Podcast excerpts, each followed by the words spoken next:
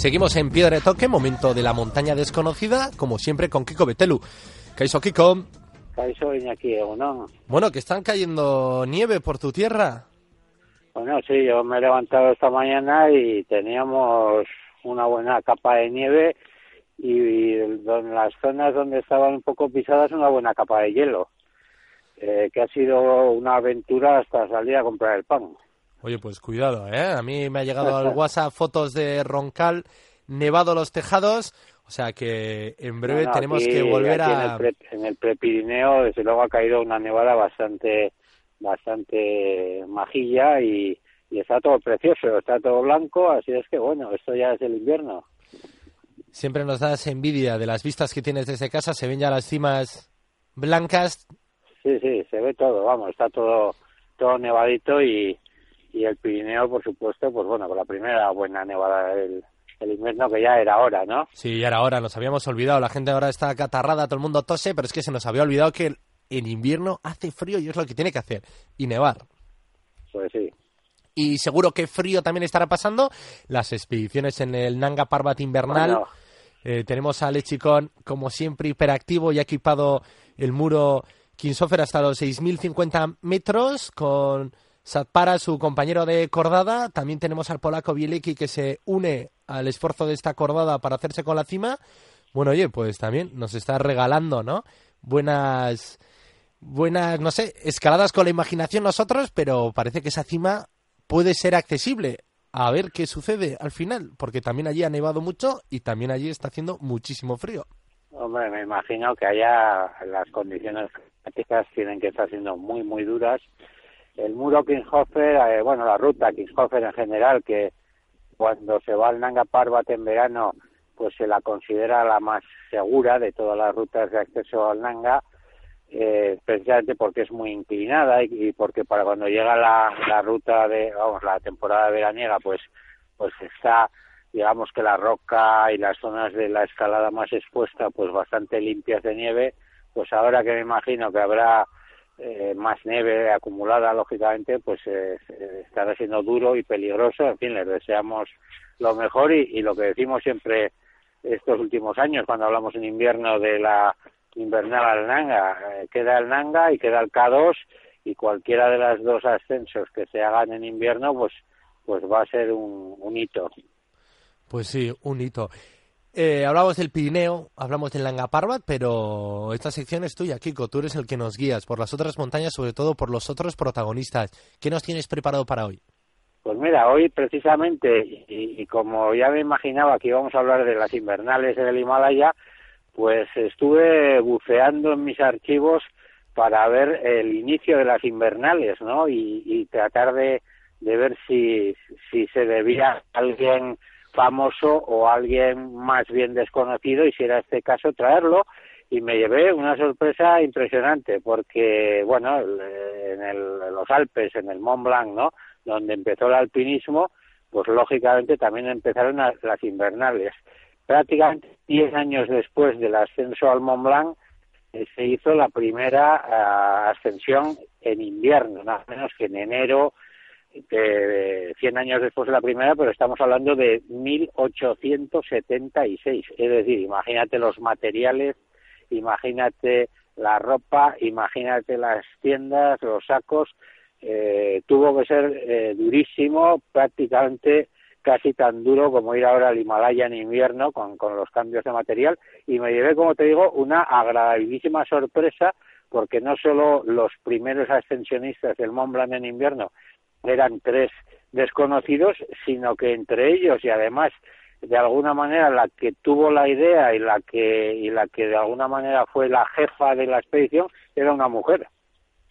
Toma ya, pues sí que es toda una sorpresa, ¿no? El Mont Blanc podría ser previsible que fuese la cima que inspirase una invernal como una auténtica gesta. ¿Y quién es esa mujer, esa pionera? Pues mira, eh, se llama Isabel y, como me pillas dando un paseo por el bosque, no me puedo acordar ahora el apellido exactamente. Es, Stacton no Stenton o algo así.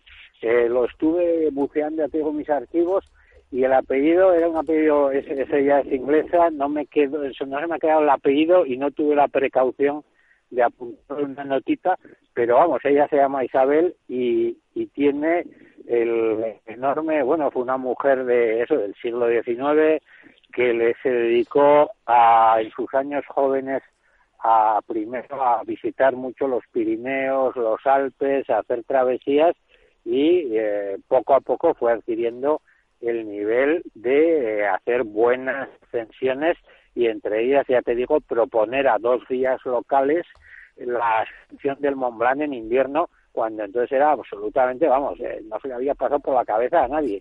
Hicieron la primera invernal en enero como te digo, de 1876, y es una mujer que tiene por esta y por otra ascensión que te voy a contar a continuación su, su pequeño hueco en la gran historia. A ver, ¿y cuál es esa segunda otra actividad? Pues bueno, era una mujer, era una mujer que, digamos, que le dio un poco a todas las facetas del alpinismo y no solo hizo la invernal al Mont Blanc, sino que era una buena escaladora, se acabó casando con uno de sus guías, eh, con Jean Charlet, francés, y juntos pues eh, ascendieron muchas de las agujas de Chamonix, eh, agujas, bueno, que como todos nuestros oyentes saben, son de, de dificultad de escalada y de alto grado, sobre todo para los años en los que estamos hablando, y una de ellas es una aguja de 3.750 metros aproximadamente, que en ese momento estaba virgen todavía, nadie había subido, pese a pese a los Michel Cross, Wimper y toda esta gente que se pasaba los veranos en Chamonix, esa aguja todavía seguía sin subirse, la subió Isabel eh, con su marido Jean Charlet, y eh, pues bueno, se quedó bautizada y así se sigue llamando como la aguja Isabel en Chamonix.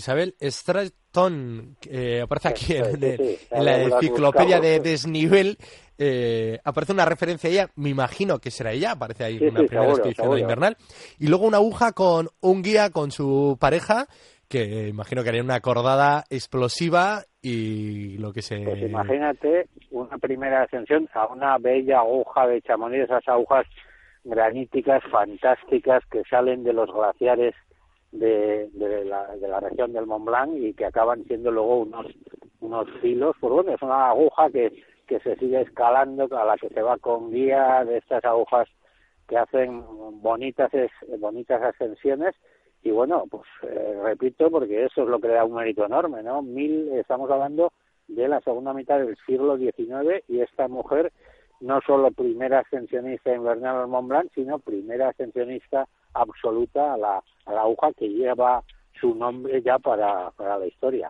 Kiko, pues es que ricasco, una bonita historia a una gran cima.